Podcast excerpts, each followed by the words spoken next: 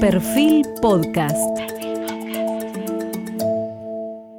Bienvenidos. Hoy estamos con el ganador del Premio Nobel de Física 2019 por descubrir el primer exoplaneta orbitado en una estrella de tipo solar, el 51 Pegasi b de la constelación de Pegaso, en 1995, el astrónomo y astrofísico Didier Queloz. Él nació en Suiza en 1966. Se doctoró en la Universidad de Ginebra. Su supervisor doctoral, Michael Mayer, es su mentor y comparte con él el premio Nobel. Juntos descubrieron el primer exoplaneta. Es profesor de física en el laboratorio Cavendish de la Universidad de Cambridge, profesor de astronomía en la Universidad de Ginebra y profesor de la Escuela Politécnica Federal de Zúrich desde el año 2021. También junto a Michael Mayer, ganó el premio Fundación BBVA de Fronteras del Conocimiento en el año 2011. En el 2017 obtuvo el premio Wolf de Física y es miembro de la Royal Society desde el año 2020. En el transcurso de su carrera, Queloz ha desarrollado nueve equipos astronómicos, nuevos enfoques de observación y de algoritmos de detección. Ha participado y dirigido programas que condujeron a la detección de cientos de planetas, incluidos resultados muy revolucionarios. Poco después del inicio del estudio del planeta Eloide en el observatorio Haute-Provence, lideró la instalación de una visión mejorada en el telescopio Swiss Euler de Chile. Muy rápidamente, esta nueva instalación comenzó a detectar exoplanetas en estrellas visibles en el hemisferio sur. En el año 2000 asumió la responsabilidad como científico del proyecto de desarrollo HARPS, un nuevo tipo de espectógrafo para el telescopio de 3,6 milímetros del Observatorio Europeo Austral. Sus investigaciones más recientes están relacionadas con la búsqueda de planetas similares a la Tierra en un tránsito cercano de estrellas de baja masa y de vida extraterrestre. Profesor, usted habla de la revolución exoplanetaria. ¿Qué implica esta revolución planetaria y por qué es importante para sus investigaciones? Um, Hemos pasado a una escala en la que el sistema solar ya no está solo. Es realmente una nueva forma de vernos, porque podemos comparar el planeta de nuestro propio sistema solar con muchos otros planetas que orbitan alrededor de otras estrellas. Entonces, en ese sentido, si piensas en la revolución de Copérnico, que estableció a la Tierra en el lugar correcto en el sistema, todos sabemos que dimos un nuevo paso, que es configurar el propio sistema solar en un nuevo contexto, que son los muchos sistemas solares que existen en el universo. ¿Y cuál es la importancia de detectar la atmósfera en los planetas y qué herramienta usted utiliza para detectarla? Well, the whole research um, that we're doing, it's la investigación que estamos haciendo es esencialmente explorar el espacio no con un significado específico. Solo tratamos de entender el universo en el que vivimos. Y entendiendo eso, pensamos que probablemente hay otros planetas en las estrellas Tratamos de entender cuán diferentes son estos planetas, que llamamos exoplanetas, porque orbitan alrededor de otras estrellas.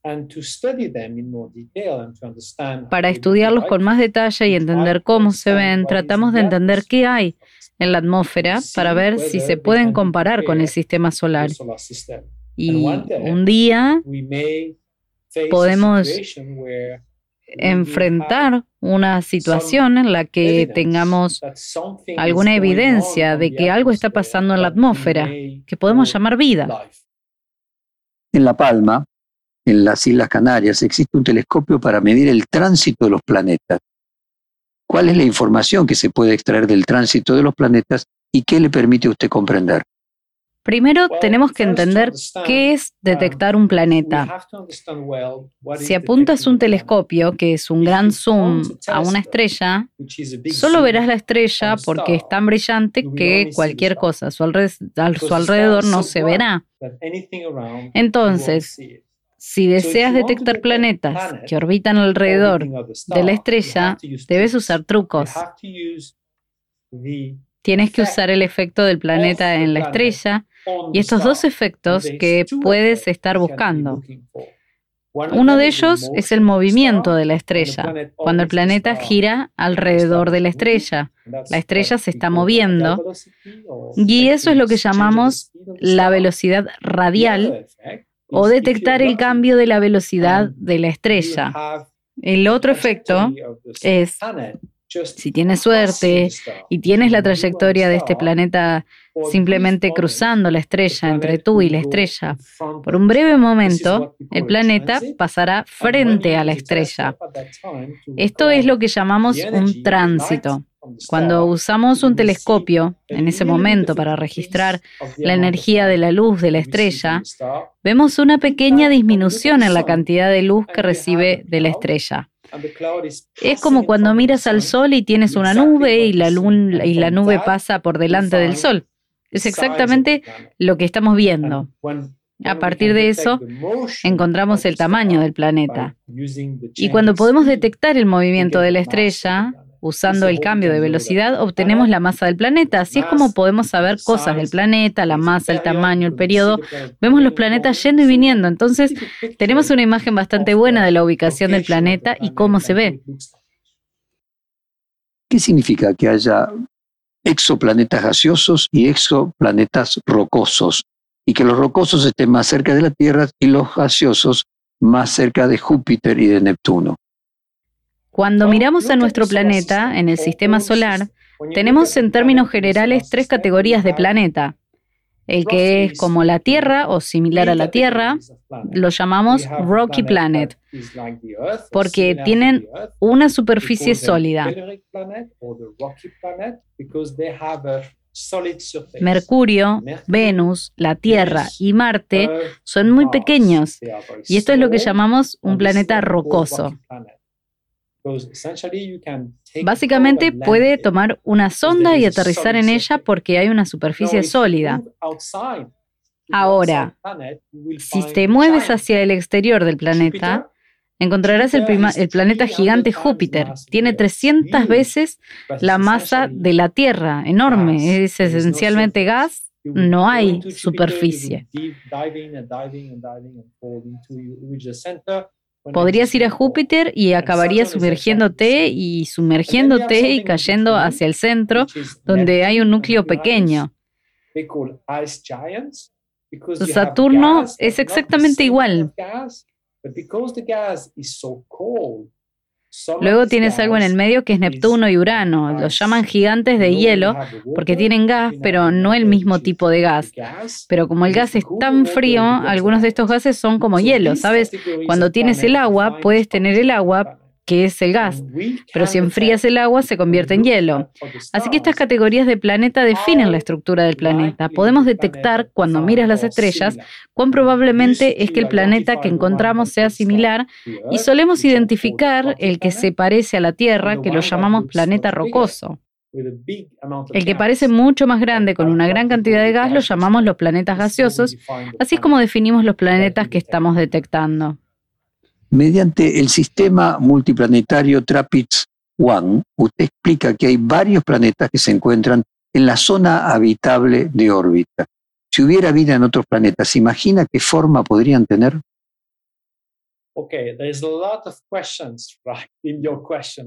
Hay muchas preguntas en tu pregunta, así que tratemos de organizar las respuestas. Primero, el TRAPPIST-1 Solar System es una serie de planetas en tránsito. Sabemos que estos planetas probablemente sean rocosos. Hay una superficie en este planeta. Así que, así que el planeta, como la mayoría de los que detectamos, está muy cerca de la estrella solar.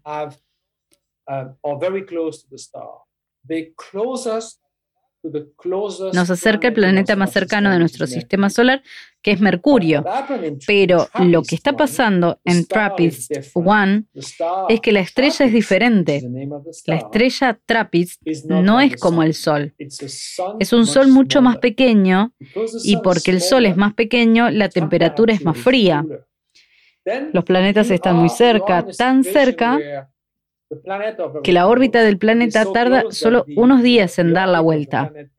Quiero decir, esto de la órbita significa que un año en el planeta no dura 365 días. Son solo 3, 4 o 5 días, extremadamente cortos porque están muy cerca. Debido a que la estrella es muy fría, la cantidad de energía que recibes en el planeta es similar a la cantidad de energía que tienes en la Tierra. Eso es lo que llamamos la zona habitable. Así que imaginemos que tienes agua en este planeta. No sabemos si hay agua, pero imaginemos que hay. Entonces, la temperatura en la superficie del planeta sería la adecuada para que el agua sea líquida. Así es como definimos la zona habitable. Es la ubicación donde está el planeta que podría corresponder a una atmósfera donde podría haber agua líquida. Y estamos emocionados de que estemos buscando agua porque creemos que el agua líquida es la condición mínima que se necesita para tener vida. No es absolutamente cierto porque puedes imaginar la vida con diferentes tipos de líquido. Pero si quieres buscar vida como la que tenemos en la Tierra, tienes que imaginarte que hay agua.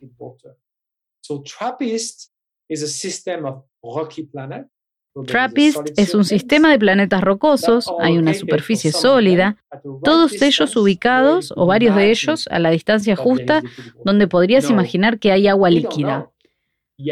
Todavía no sabemos si hay alguna atmósfera en este planeta. No sabemos si hay agua líquida, pero podemos detectarlo bastante.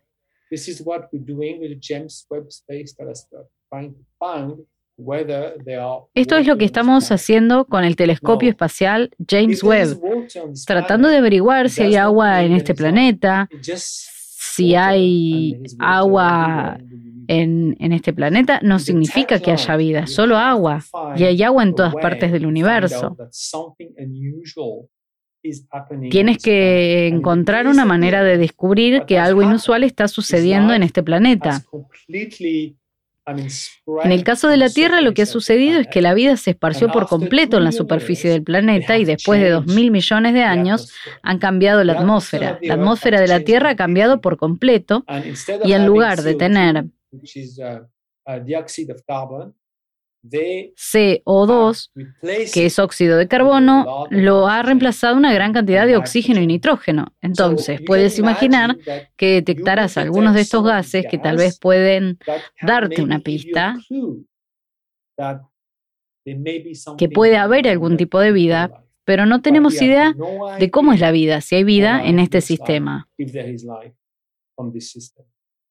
Y concretamente, ¿qué expectativas tiene usted en lo personal en encontrar un planeta con las mismas características o características similares a nuestra Tierra?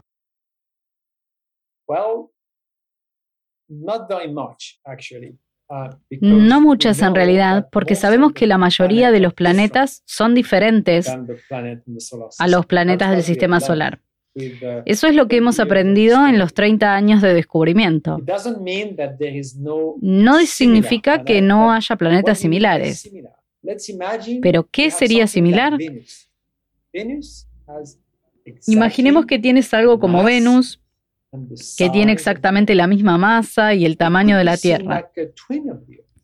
Podría verse como un gemelo, pero no es como la Tierra, porque la geofísica de Venus es muy diferente.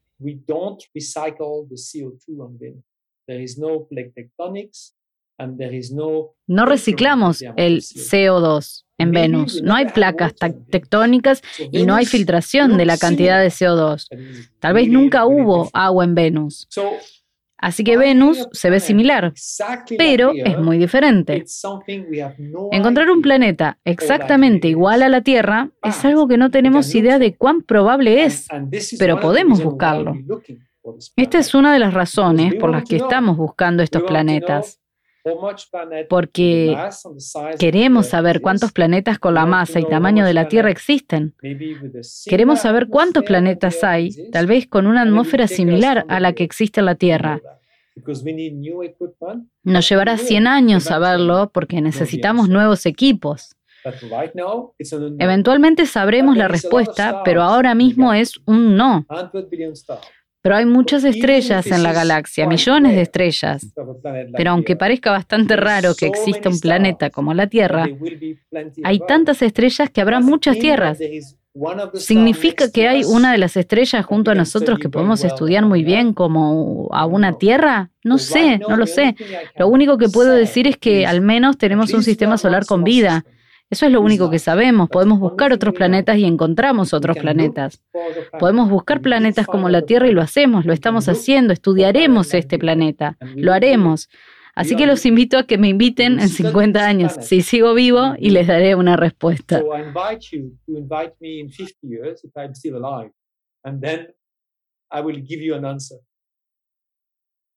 Usted dijo, le leo textualmente, la diversidad de los exoplanetas es fascinante porque nadie lo esperaba.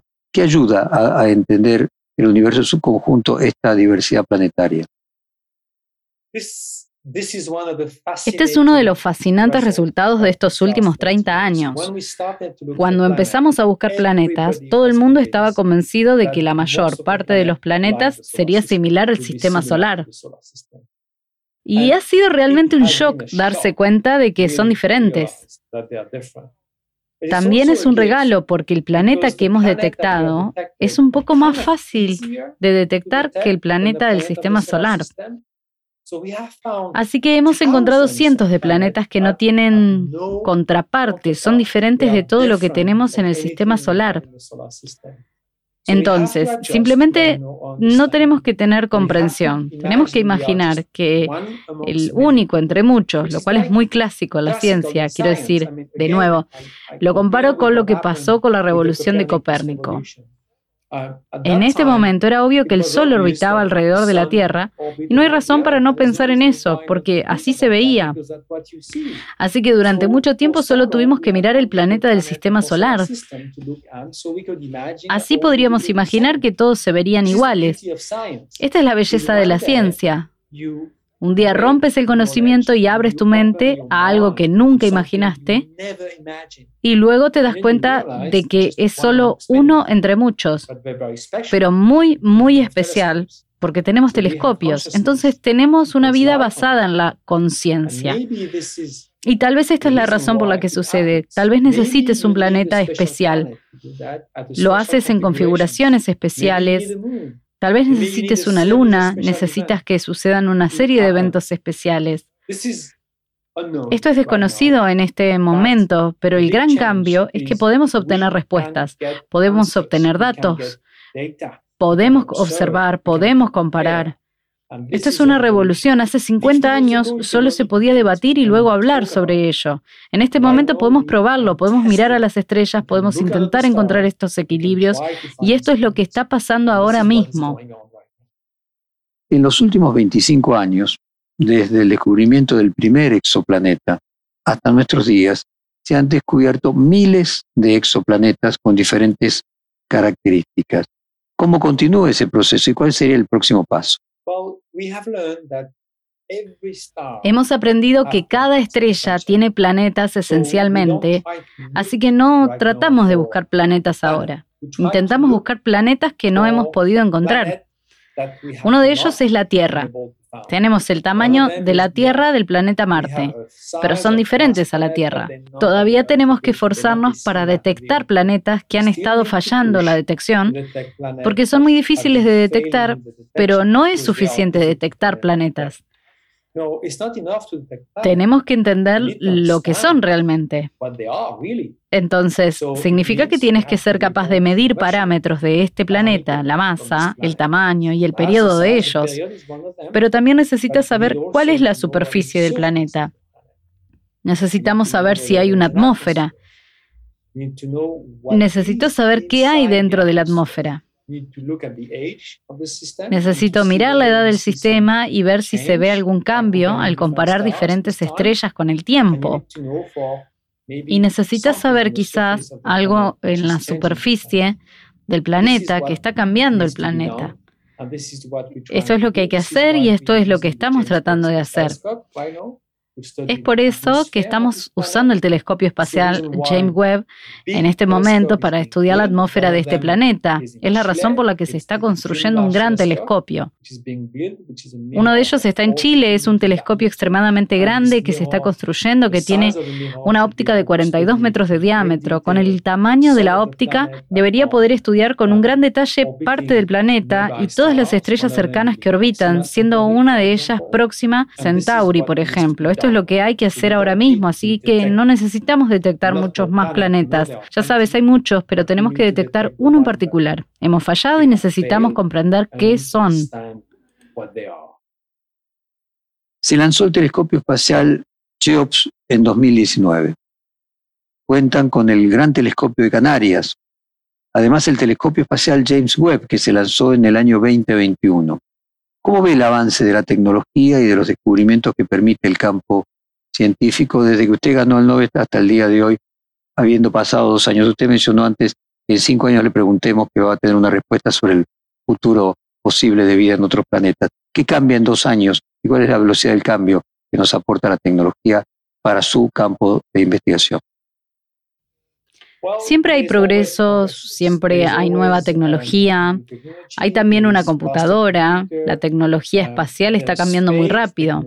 En este momento estamos hablando de volar diferentes satélites y combinarlos. Es mucho más fácil lanzar un satélite en órbita podemos construir un telescopio más grande porque tenemos un mecanismo de control mucho más activo. Así que creo que la tecnología siempre ha estado ayudando a la astronomía y la ciencia fundamental ha ayudado a desarrollar nuevas tecnologías. Tiene una muy buena interacción famosa aquí, hace ciencia para desarrollar nuevos conocimientos. Este nuevo conocimiento está construyendo nueva tecnología y la nueva tecnología está ayudando a construir una mejor maquinaria que ayuda a detectar nuevos conocimientos. Así que es una especie de mecanismo muy cíclico. En dos o tres años, típicamente, hemos visto el desarrollo de la Tierra.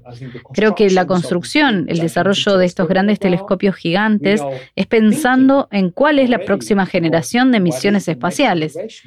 Estamos hablando tal vez de una base lunar donde podemos imaginar un telescopio allí, para que nunca detengas la imaginación. Quiero decir, siempre queremos más. Esto es lo que llamamos la curiosidad natural de nuestra especie. Siempre tratamos de tener ideas y qué más podríamos hacer y hasta dónde podemos ver mejor. Siempre está pasando, no puedes detener eso. Y uno de mis roles es tratar de motivar a las nuevas generaciones para ayudarlos a preparar el futuro. La ciencia es una gran y larga historia. Usas el resultado del pasado, de las personas que te permitieron hacer lo que haces, y luego ayudas a la nueva generación de científicos que preparan el camino para el futuro. Así es como funciona. Es esto una especie de línea de tiempo. No seríamos capaces de hacer esto sin Newton. Y Newton no podría haber hecho nada sin Galileo y así sucesivamente. Así es como funciona. Profesor, ¿cuál es la técnica nueva que se aplica para estudiar los exoplanetas con el telescopio James Webb? ¿Y qué significa el instrumento MIRI que contiene? Uh, no es realmente una técnica nueva, es simplemente el mismo tipo de tecnología, pero con telescopios más grandes, o un detector mucho más sensible, de modo que la ley de la física siempre es la misma. Creo que para detectar un planeta en realidad no hemos inventado nuevas técnicas. Las técnicas para encontrar el equilibrio con el planeta ya se conocían hace 50 años. Pero el problema es mantener el impulso. ¿Qué hace que funcione? ¿Cómo se llega a la sensibilidad para que funcione? Eso es lo que hemos estado haciendo. Así que James Webb, por ejemplo, es un telescopio espacial en infrarrojo. Hicimos eso antes con el Spicer, aunque con solo 80 centímetros de diámetro. El diámetro del telescopio James Webb es de 6,5 metros. Eso significa que tienes que traer nueva tecnología, nuevo diseño de ingeniería para poder hacer eso. Y el telescopio también está en una órbita completamente diferente, detrás de la Luna. Es un lugar muy estable y frío donde puedes detectar cualquier señal. Este es el tipo de cambio y mejora que estamos haciendo. ¿Qué significa exactamente un sistema multiplanetario? Cuando cae una estrella, tienes un disco que se suelta, que es una fracción de masa de la estrella. En ese disco se hacen muchos planetas al mismo tiempo. Cuando se forma un planeta, se forma otro al mismo tiempo. Así que no puede hacer un planeta solo, se forman muchos de ellos, forman muchos de ellos. Es por eso que tienes un sistema planetario o un sistema multiplanetario. Entonces, los sistemas a veces no son estables y uno de ellos choca contra el otro y pierdes algún planeta. Chocan. Y en lugar de tener dos planetas, solo, solo tienes uno. O algunos planetas se están moviendo hacia adentro y el otro se está moviendo hacia afuera y son expulsados. Entonces se forman muchos planetas, pero al final a veces terminas con uno solo. Solo dos o un montón de copias y tienes seis. Esa es la historia de la formación de planetas. Es difícil de predecir. Una pequeña diferencia en el escenario puede cambiar un resultado completamente. Se llama aleatoriedad y debido a la ley de aerodinámica son muy sensibles. Es como el clima, cambias un poco y cambia el clima completamente. Eso es exactamente lo que sucede con la formación de planetas. ¿Por qué es importante el hallazgo del planeta llamado 55 Cancri I, que está a unos 40 años luz de la Tierra, un gigante gaseoso parecido a Júpiter, pero con altísimas temperaturas debido a la cercanía que tiene a su propia estrella? 55 Cancri I es un sistema fascinante primero porque es una estrella muy brillante, por eso se llama 55 Cancri I. Es una constelación de 55 estrellas, así que es una estrella muy brillante. Significa que puedes estudiar esa estrella y lo que hay alrededor con mucho cuidado porque hay mucha luz que llega a la Tierra. Ahora, en esa estrella hay un planeta, un sistema, pero uno de ellos es aproximadamente el mismo tamaño, es un planeta rocoso. Ese planeta está extremadamente cerca, así que imagina la Tierra y la acercas más y más y más hasta el punto en que la temperatura del planeta, porque está tan cerca, esa cara que está mirando a la estrella, Tienes una parte del planeta que es como un océano de lava porque la superficie es como un volcán. Eso es muy interesante porque así es exactamente como era la Tierra al principio cuando se formó. Tienes mucho material cayendo y eso trae mucha energía. Esta energía en su mayoría se expresa en temperatura. En el inicio de la Tierra, 10 a 20 millones de años atrás, cuando se formó nuestro sistema. Ahora tenemos 4.500 millones de años, pero en ese momento la Tierra estaba extremadamente caliente.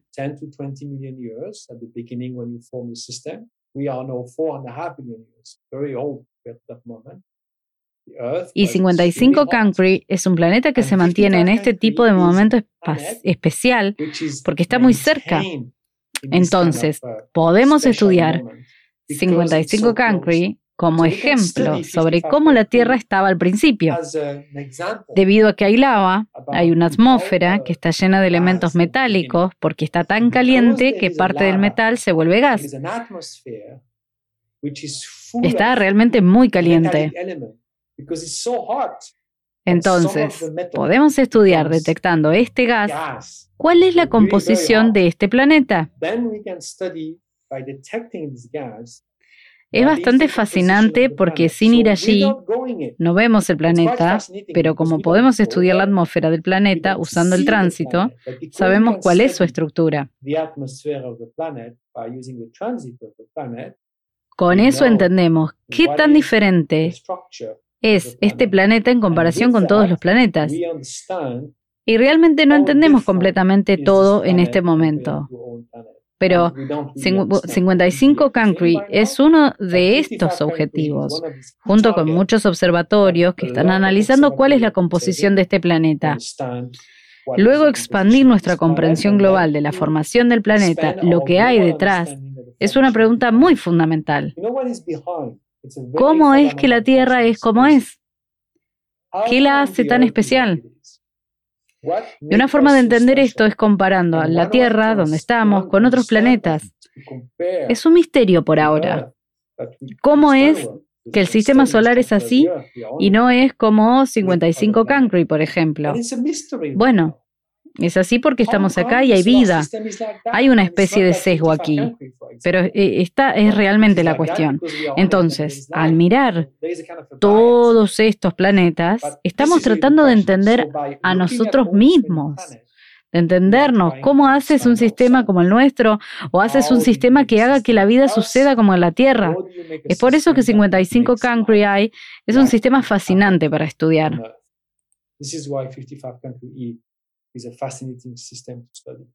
Profesor, el telescopio James Webb acaba de detectar la nebulosa Carina. ¿Qué significa este nuevo hallazgo y qué quiere decir? Webb está observando mejor que el otro telescopio en el espacio. Entonces podemos ver más detalles. Y francamente hasta ahora no creo que Webb haya hecho las mejores dramáticas. Quiero decir que sabemos que la calidad de sus componentes es increíble, pero han estado observando fuera del sistema, así que creo que deberíamos esperar un poco a que el web comience a hacer algo más difícil. Estamos tratando de superar los límites. Las imágenes son hermosas, son mejores, pero realmente no aprendimos mucho comparando con lo que sabíamos antes.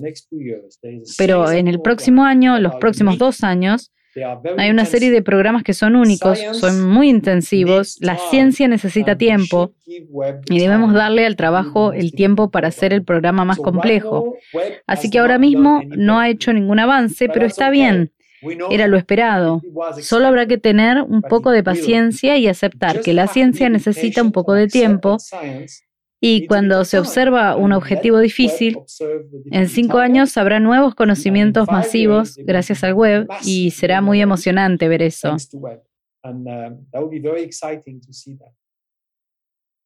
¿Qué expectativas tiene de encontrar vida en otros planetas en un futuro relativamente cercano? Es una pregunta muy difícil. Entonces, lo que estoy tratando de hacer en este momento es tratar de establecer un camino, allanar el camino para esa respuesta.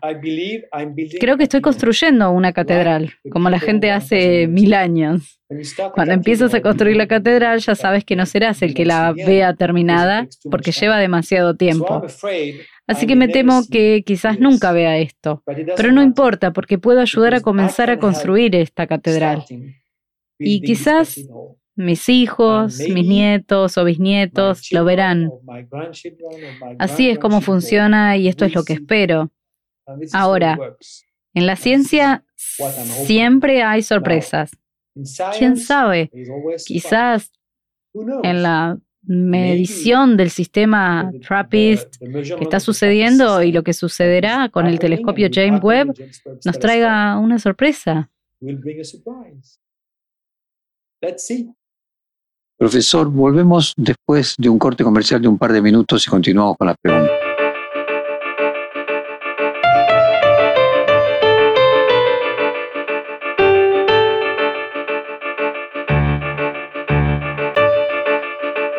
Continuamos el cuestionario con el Premio Nobel de Física del año 2019, el astrónomo Didier Queloz. Proyectos como el SETI buscan señales de civilizaciones extraterrestres. ¿En qué se diferencia esa búsqueda de la astronomía y qué piensa usted en particular sobre un proyecto como el SETI? SETI está muy enfocada en detectar lo que se llama signo de civilización. Básicamente quieren detectar una civilización avanzada enviando alguna señal, cualquier señal. Esto no dice nada sobre el origen de la vida. Basta con mirar a otras civilizaciones. SETI mira esto desde hace unos 50 años. Um, Todavía no han encontrado nada. Mi opinión sobre eso es un poco diferente. Creo que están buscando algo muy extremo, que es una civilización, en cierto modo. El hecho de que no hayan detectado ninguna ya puede ser parte de la respuesta. No hay una civilización obvia próxima a nosotros. Pero de lo que tenemos que darnos cuenta es que la civilización, si miras la historia de la vida, no es nada en el estudio de la vida. Solo estamos hablando de los últimos cientos de años que somos nosotros, que es la conciencia del universo. Pero la vida no se hizo esperar. La vida comenzó hace más de 3.000 millones de años. Durante 3.000 millones de años hubo vida en la Tierra. Y más importante que eso, Hace 2.000 millones de años, la vida envía una señal a la galaxia porque cambia completamente la atmósfera en la Tierra. Entonces, en los últimos 2.000 millones de años, hubiera sido fácil detectar, con la tecnología adecuada, la vida en la Tierra porque hay demasiado oxígeno. Explicas la estructura de la atmósfera.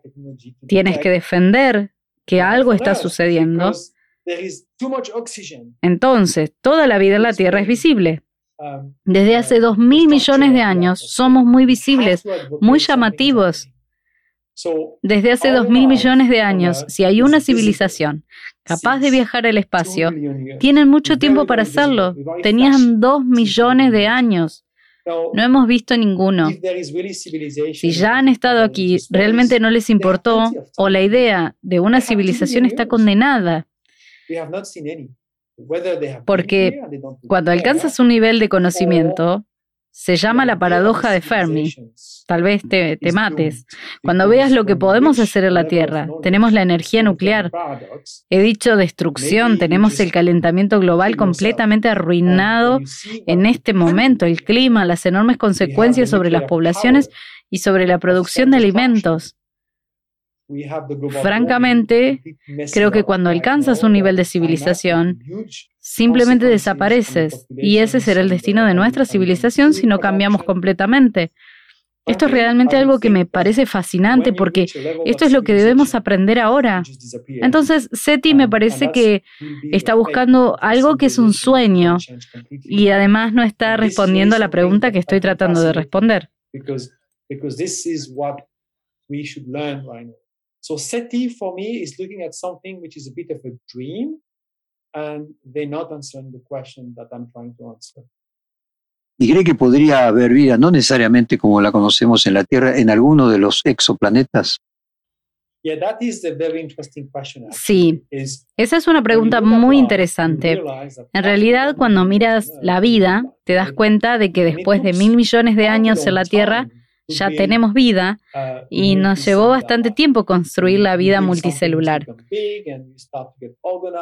Entonces construyes algo que se vuelve grande, uh, comienzas a organizarte y a dividir la tarea, ya sea que sucediera en todas partes realmente, no lo sabemos. Uh, ¿Necesitamos la luna o la vida salió de los océanos con el tiempo? ¿Qué son las series de eventos para pasar de algo que está vivo a algo que está microscópicamente vivo para recrear el mecanismo de la fotosíntesis en todas partes? Esta es una larga lista de preguntas y no tengo ninguna respuesta. Pero sigo sosteniendo que podemos encontrar porque podemos mirar otras estrellas y podemos mirar el planeta. Y esto es un gran cambio. Puedes debatir sobre la vida interminablemente y la filosofía ha estado haciendo eso. La religión ha estado haciendo eso. Está bien, pero no te está diciendo nada. Es solo un debate, ideas que cambias y todos pueden compartir. Hace buenas historias, pero no te dice nada sobre lo real. Ahora podemos probar eso porque tenemos las herramientas, tenemos la manera de buscar la vida para probar eso.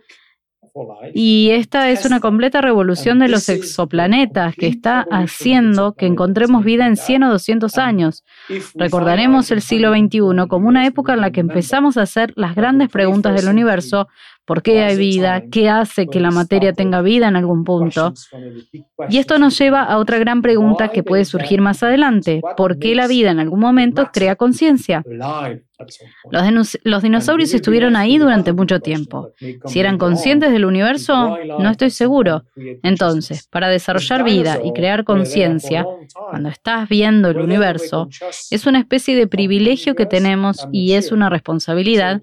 Y pienso en ese hecho específico de una manera muy seria, en la forma en que estamos asumiendo la responsabilidad en este momento, porque somos una especie muy peligrosa y estamos destruyendo el planeta.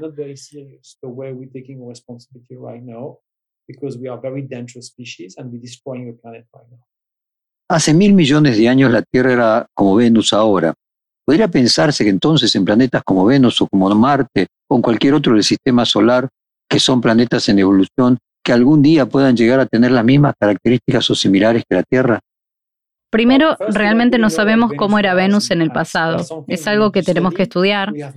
No tenemos mucha misión espacial a Venus. Realmente no entendemos muy bien a Venus. Es un planeta muy misterioso, por lo que lamentablemente no sabemos qué era. Tal vez era como la Tierra y perdió el agua, o tal vez el agua nunca llegó. Y tenemos que entender por qué. Lo que dijiste es cierto, que la atmósfera climática está cambiando, ha cambiado en el pasado. Cuando se forma un planeta tienes mucho CO2. Y esa es la atmósfera natural para el planeta. Bueno, cuando la vida comienza a crecer lentamente y el mecanismo fotosintético fue inventado por la vida, entonces cambiaron los componentes de la atmósfera. Lo eliminan y lo reemplazan por el oxígeno y el nitrógeno.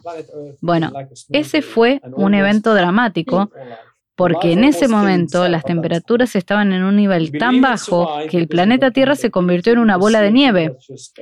Creemos que sobrevivió debido a la actividad volcánica porque el CO2 fue enviado de regreso a la atmósfera.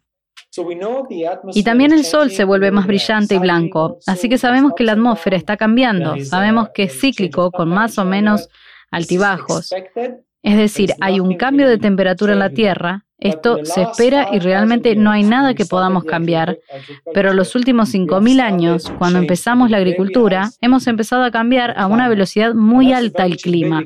Y ese es un cambio muy grande porque normalmente lleva millones de años hacerlo pero hemos estado cambiando el clima en los últimos 5.000 años.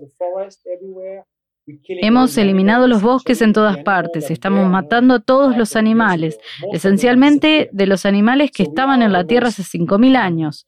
La mayoría de ellos han desaparecido, entonces somos los animales más activos en la Tierra cambiando la hora y quién sabe qué va a pasar en el futuro.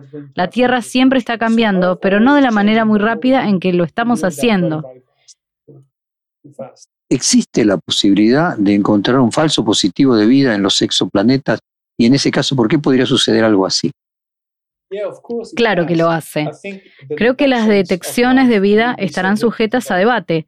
Hay casos en los que encontrarás una copia exacta de la Tierra y dices que es como la Tierra y está bien, pero la mayoría de los casos realmente no sabes lo que estás viendo.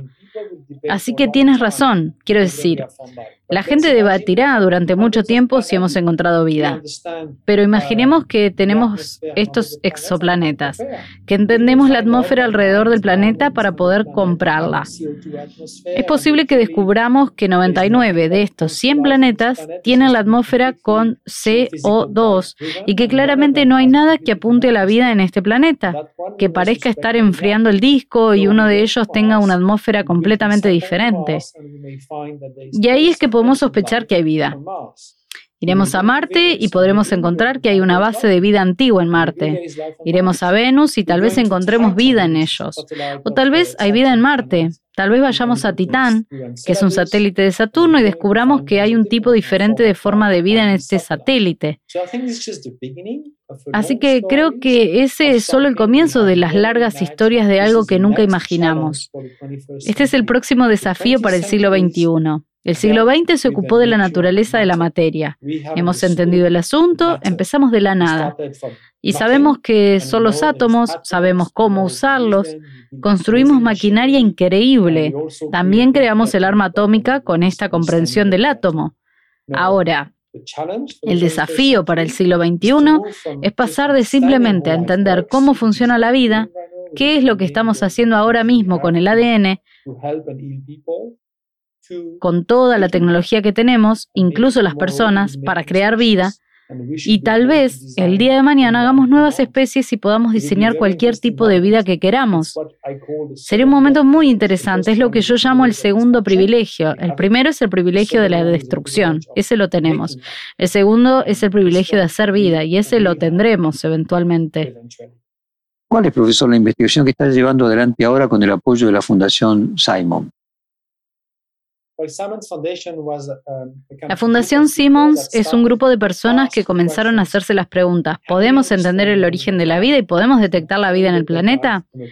Los últimos 10 años hemos demostrado que hay una respuesta que es sí, podemos y sabemos cómo hacerlo, hemos comenzado a establecer un camino y convencer a diferentes instituciones y estamos en este momento comenzando a trabajar en eso. Esto es lo que hemos estado haciendo con la ciencia. En mi caso, mi objetivo era detectar pequeños planetas como TRAPPIST, o tratar de encontrar planetas más parecidos a la Tierra, que luego será el objetivo perfecto de misiones espaciales para tratar de medir qué es exactamente lo que está pasando en la atmósfera. El caso de TRAPPIST, esto va a suceder en los próximos 10 años con el telescopio espacial James Webb. Entonces, esto es lo que estaba haciendo en algunas instalaciones con mis colegas de otras instituciones dos preguntas finales de tipo personal. La primera, ¿cómo llegó a interesarse usted en el cosmos? ¿Hubo en su infancia algo que despertó su interés o algún hecho que puede identificarlo? Era muy curioso de niño y lo sigo siendo, así que mm, creo que nací científico. Fui a la física porque no sabía qué hacer y pensé que la física era uno de los temas en los que tratamos de entender las cosas grandes. Era bueno en matemáticas, así que fui a estudiar física.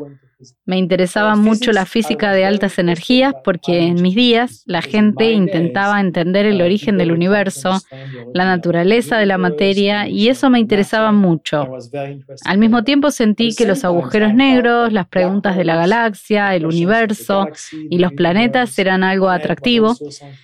Y al final comencé a hacer astronomía porque a mí me gusta estar en el sitio y no me veía pasando mi vida en laboratorio como lo haces cuando hace física de alta energía. Pensé que sería mucho mejor para mi vida trabajar en la cima de un volcán, un sitio montañoso y hermoso como el desierto de Atacama o La Palma en las Islas Canarias o Hawái y todos estos lugares hermosos. Así fue como me decidí por astronomía. Era realmente una especie de cuestión de, de gusto.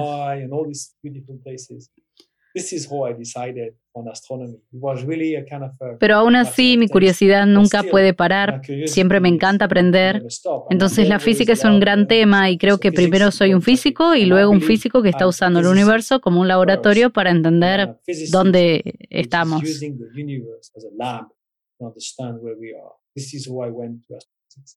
Y finalmente, profesor, ¿cambió algo su vida ganar el premio Nobel, tanto en lo profesional como en lo personal?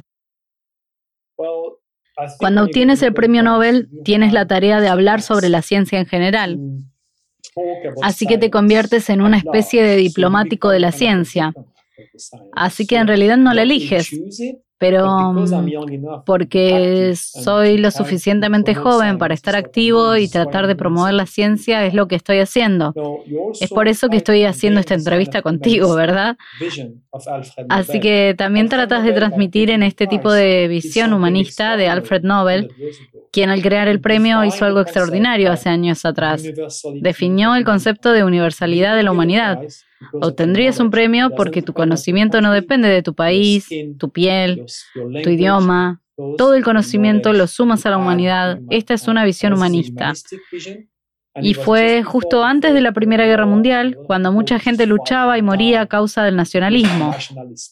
Alfred Nobel fue un humanista antes que nadie tenemos muchas organizaciones no gubernamentales. Creo que Alfred fue uno de los primeros, ya sabes, el tipo que creó la Cruz Roja. Esto es lo que obtienes cuando obtienes el premio Nobel. Entonces, en términos de mi trabajo, en realidad, tuve que tomar una gran decisión. aumentar el número de investigaciones y hacerlo yo mismo, porque no tengo tiempo. Así que decidí dedicar más tiempo a hablar con el público, explicar qué es la ciencia, explicar lo que estoy haciendo, promover y ayudar a la nueva generación de científicos. Entonces, al mismo tiempo me di cuenta que mi voz era mucho más fuerte. Podría hablar con químicos, podría hablar con otros científicos que antes no me hubieran escuchado. Así que me dio el poder de convencer a la gente y explicar, al menos ser escuchado por estas personas, y lo hemos estado usando mucho para crear este nuevo del origen de la vida. Porque este tipo de tópicos no se pueden simplificar con una sola disciplina. Hay que pensar con muchas disciplinas juntas, así que lo que he estado usando y he tenido éxito porque con este nuevo poder he podido convencer a mis colegas para que convenzan a la agencia de financiación y a las fundaciones para que apoyen el desarrollo de un nuevo tipo de investigación que generalmente llamamos origen de la vida o la vida en el universo como parte de un trabajo multidisciplinar. En mi caso, en Cambridge, yo estoy en Zurich. Profesor Didier Queloz fue un gran promotor de la ciencia en este reportaje. Le agradecemos mucho esta hora de conversación con nosotros. Tenga usted muy buenas noches en Suiza. Thank you very much. Goodbye. Perfil Podcast.